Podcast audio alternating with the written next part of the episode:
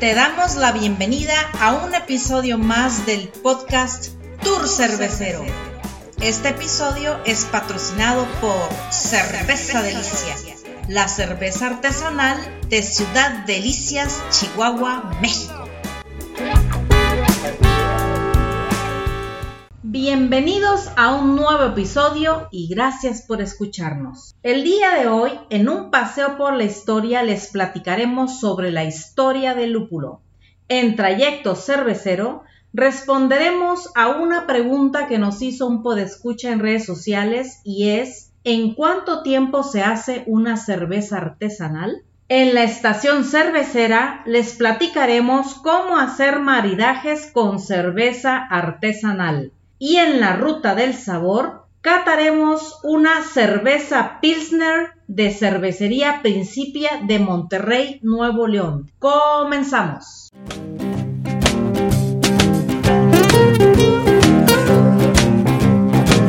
Hagamos un paseo por la historia para platicarte de los eventos más importantes de la cerveza en el mundo. Todos sabemos o hemos escuchado que la cerveza lleva lúpulo. Y aquí Sion nos va a platicar qué cosa es el lúpulo y cómo fue que se descubrió. Adelante, Sion.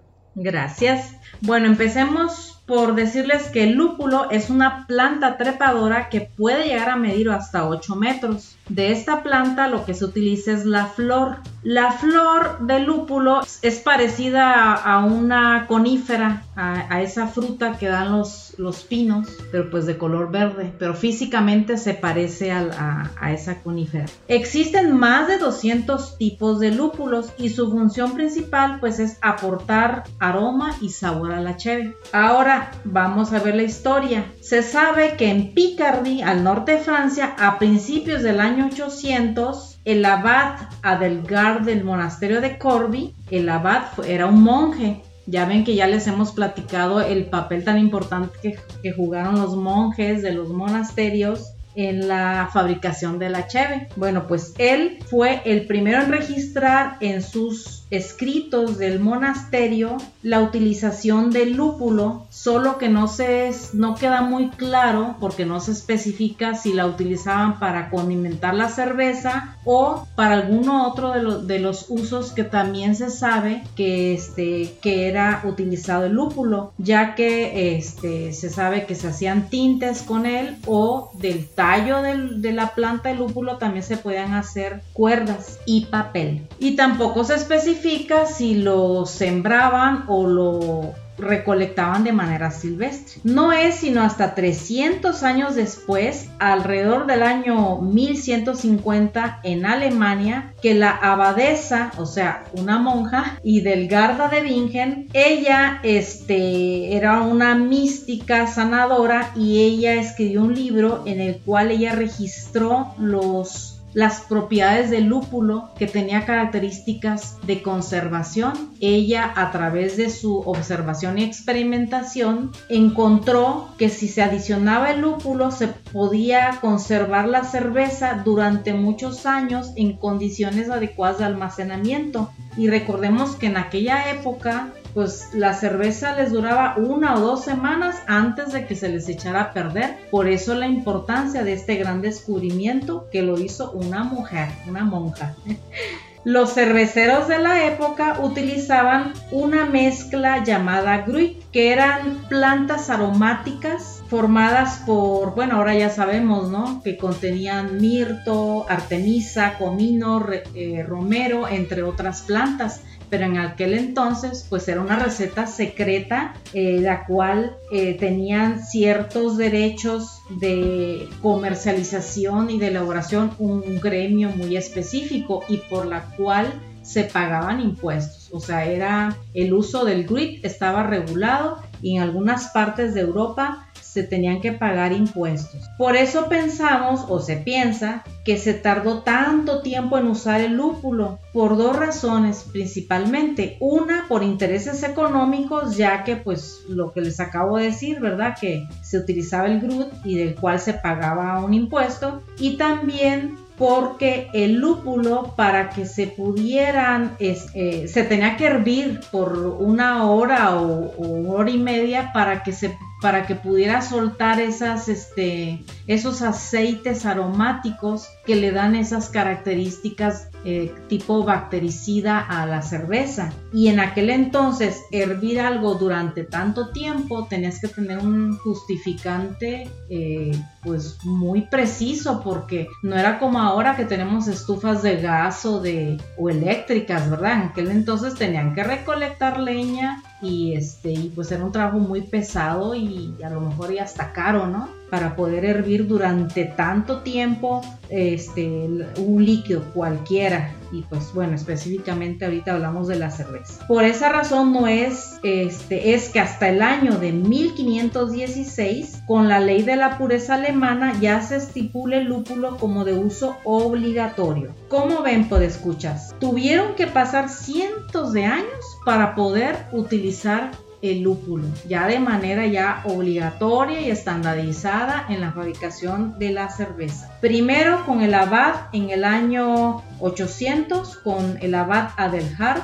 después 300 años después con la abadesa Idelgard de Bingen en, 1100, en el año 1150 hasta la ley de la pureza en el año 1516. Desde el abad hasta la ley de la pureza pasaron medio siglo, o sea, 500 años aproximadamente, y hasta la fecha seguimos utilizando lúpulo. Órale, qué interesante esto que nos platicas. Fíjate que ahora, cada vez que pruebe una cervecita artesanal, voy a saber que en su interior se utilizó para su elaboración una flor milenaria. Efectivamente.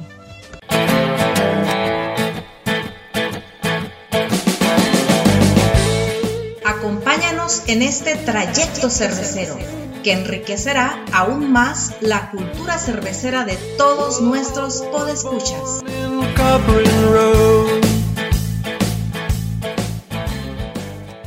En esta estación cultural vamos a responder una pregunta que nos han hecho en redes sociales y es ¿En cuánto tiempo se hace una cerveza artesanal? Aquí Sergio va a responder a esa pregunta.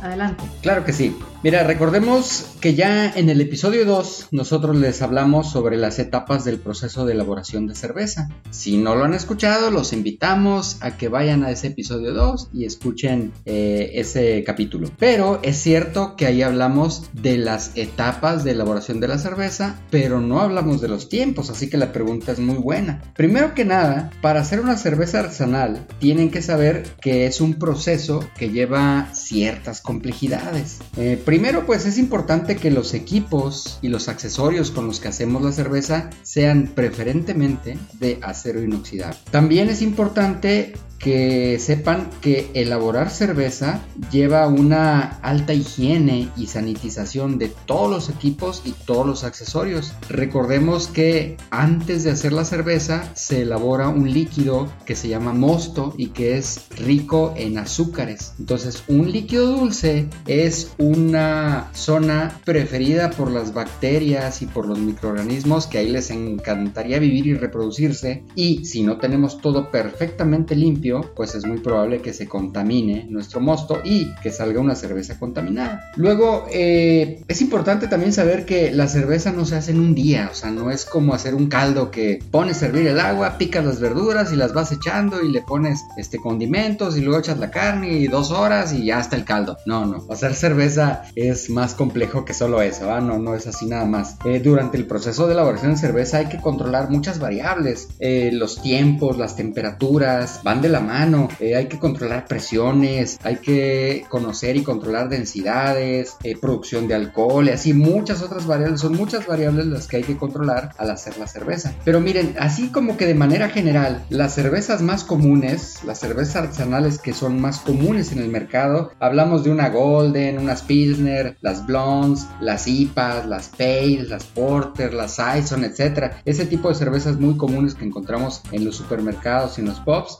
nos llevan a hacerlas entre 2 y 6 semanas. Eso depende de la receta, del estilo de cerveza, del cervecero, pero de 2 a 6 semanas más o menos. Ahora, hay cervezas muy complejas como una barley wine, como las cervezas que son de barrica, las cervezas de guarda o las, las eh, las cervezas trapenses, así entre otras, que pueden llevar varios meses en su elaboración. Ahora, ¿qué es lo más tardado de la elaboración de cerveza? Son dos etapas principalmente, que es la fermentación y la maduración. Primero en la fermentación, ya les hemos platicado que es esa etapa en donde la levadura está a todo lo que da comiendo azúcares y transformándolos en CO2, en alcohol y reproduciéndose. Es una etapa en la que la levadura anda feliz. Y además la levadura da esos perfiles de sabor y aroma de cada estilo en particular. Y luego viene la maduración. La maduración es esa etapa en la que se somete la cerveza a un proceso, digamos, como que de reposo para que los sabores, eh, las características propias de la cheve, pues se integren, ¿verdad?, de forma óptima antes de ser envasados. En esa etapa de maduración también es importante que sepan que nos sirve ese tiempo de reposo, nos sirve para clarificar la cerveza, o sea, para que no salga tan turbia. Y básicamente son, es, por eso que es tan tardado hacer la, la cerveza. ¿Cómo la versión? ¿Crees que respondí adecuadamente la pregunta? Pienso que fuiste bastante acertado.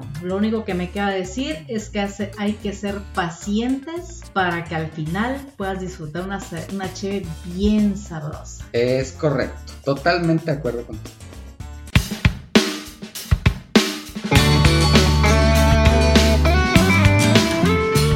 En esta estación cervecera haremos una breve parada para recomendarte películas, libros, documentales, series, música, podcast y demás, siempre relacionados con la cerveza.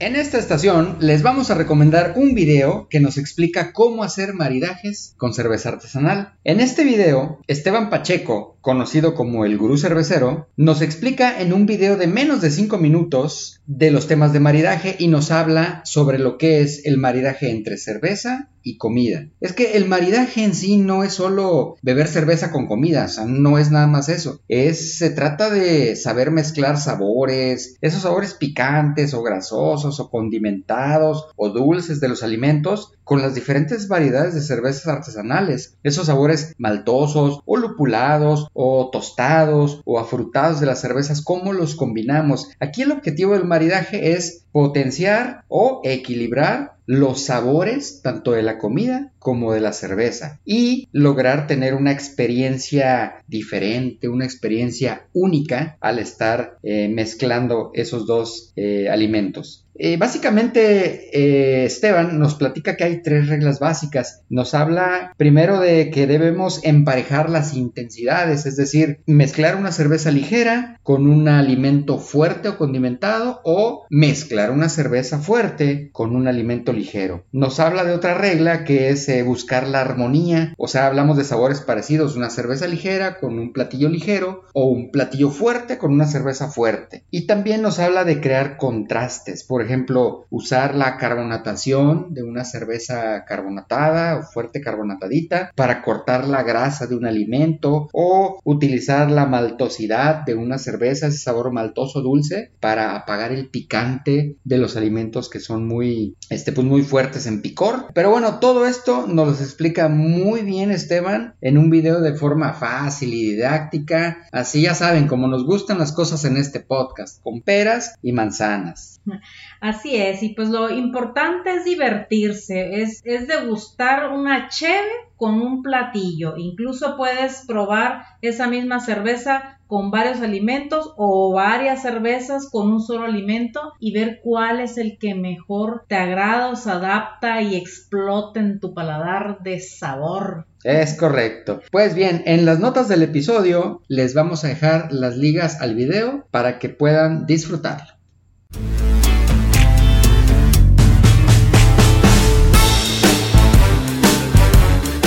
La ruta del sabor. Para conocer de cerveza es importante leer, pero lo principal es destapar, servir y probar.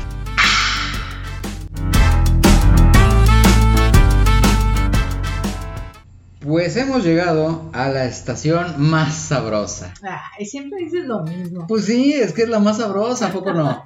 bueno, eso sí. Ahí está. Bueno, en esta ocasión vamos a catar una cerveza Pilsner de Cervecería Principia de Monterrey, Nuevo León, México. Para nuestros podescuchas que están fuera de México, Monterrey es una ciudad al noreste del país, famosa por el cabrito y por sus montañas. Oye, por cierto, eh, quiero aprovechar para agradecer a las personas que nos escuchan tanto en todo el territorio mexicano como en otros países, ¿eh? Fíjate, contando a México, ya nos escuchan en 20 diferentes países. Aquí en América nos escuchan en Canadá, en Estados Unidos, en Chile, Perú, Argentina, Ecuador, Paraguay, Nicaragua, Bolivia, Brasil, República Dominicana, Guatemala. En Europa también nos escuchan, tenemos un chorro de escuchas en España y también nos oyen en, en Holanda, en Suiza, en Alemania, en Bélgica, en Austria y recientemente registramos algunos eh, escuchas en Asia, en la India. ¿Cómo la ves? Bueno, como siempre, nos gusta platicar primero de la apariencia del envase. Así es que vamos a hablar de la etiqueta. Muy bien, a ver. Empezando porque es de color verde olivo con tonos pues doraditos y blancos, ¿verdad? Sí, sí, sí, correcto. Eh, fíjate, se ve no sé cómo decirlo, la, etiqueta tiene como una especie de simbología así como, como de ciencia, ¿no? Como científica, no sé, tiene varios, varios símbolos así como científicos. Ah, pues mira, lee lo que dice la etiqueta.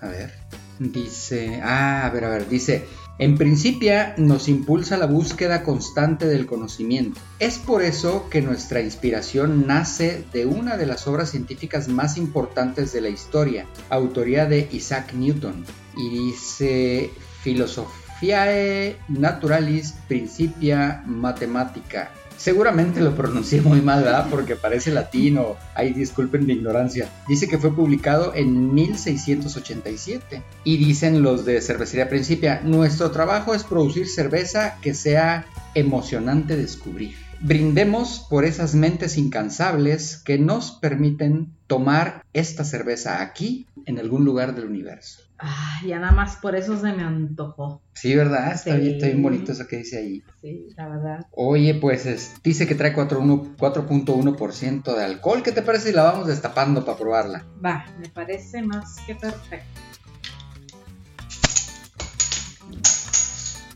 Bien. Ay, tiene aromas cítricos. Deja que la sirva. A ver. Oye, sí, eh, bastante, bastante bonito el, aroma cítrico, fíjate. Me llega como aroma toronja, un marcado aroma toronja, ¿a ti no? A ver, déjame, la estoy terminando de servir aquí en mi vaso.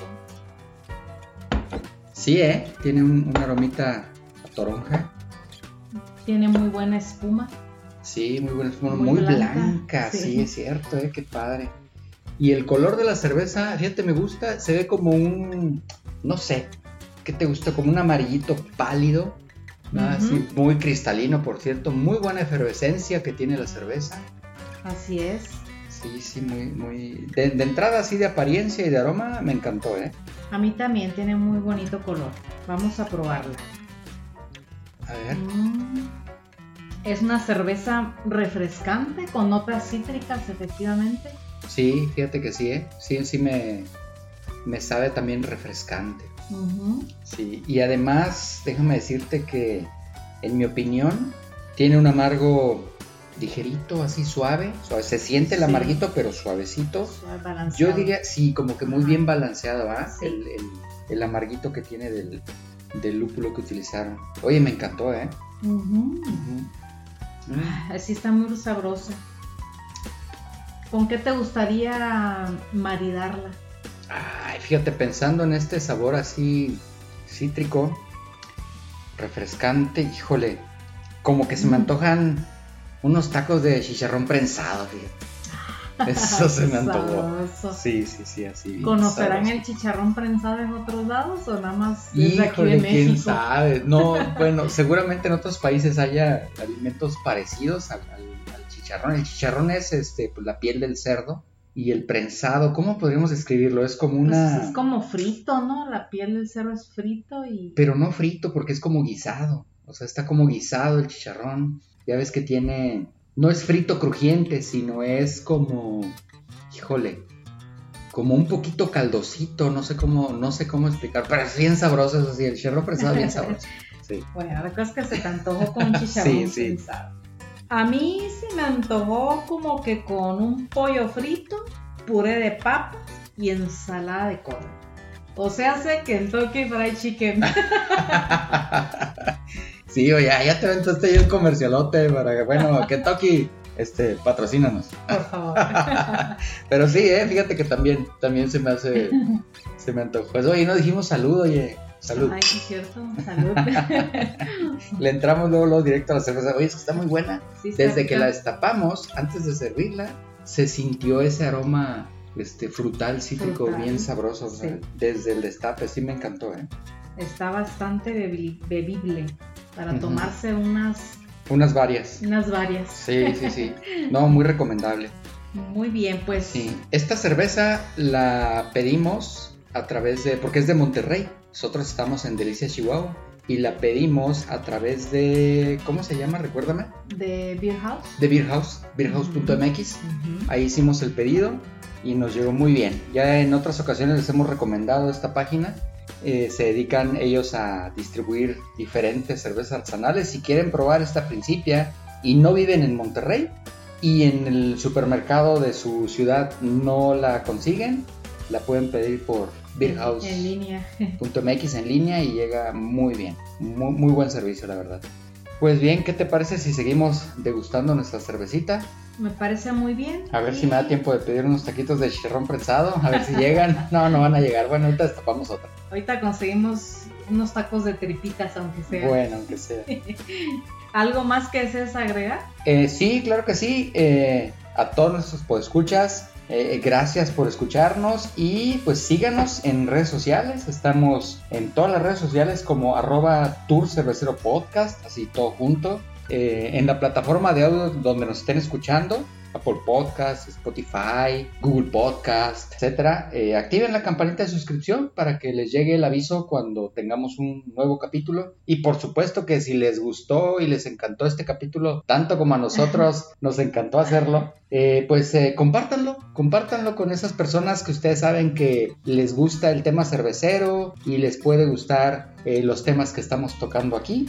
Y pues para que cada vez hayamos más personas que conozcamos este vasto mundo de la cerveza artesanal, tan bonito, tan apasionante, tan Mm. sabroso y delicioso.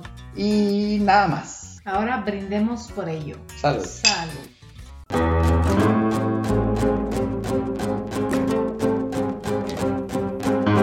Hemos llegado al final del viaje. Te agradecemos habernos acompañado en este recorrido por el fascinante mundo de la cerveza. Si lo disfrutaste tanto como nosotros, activa la suscripción para que nos acompañes en las próximas travesías. Comparte este episodio para que día a día crezca más la cultura por la cerveza artesanal. Te invitamos también a que nos sigas en Facebook e Instagram como arroba. Finalmente te queremos recordar que la delicia de la vida está en disfrutarla.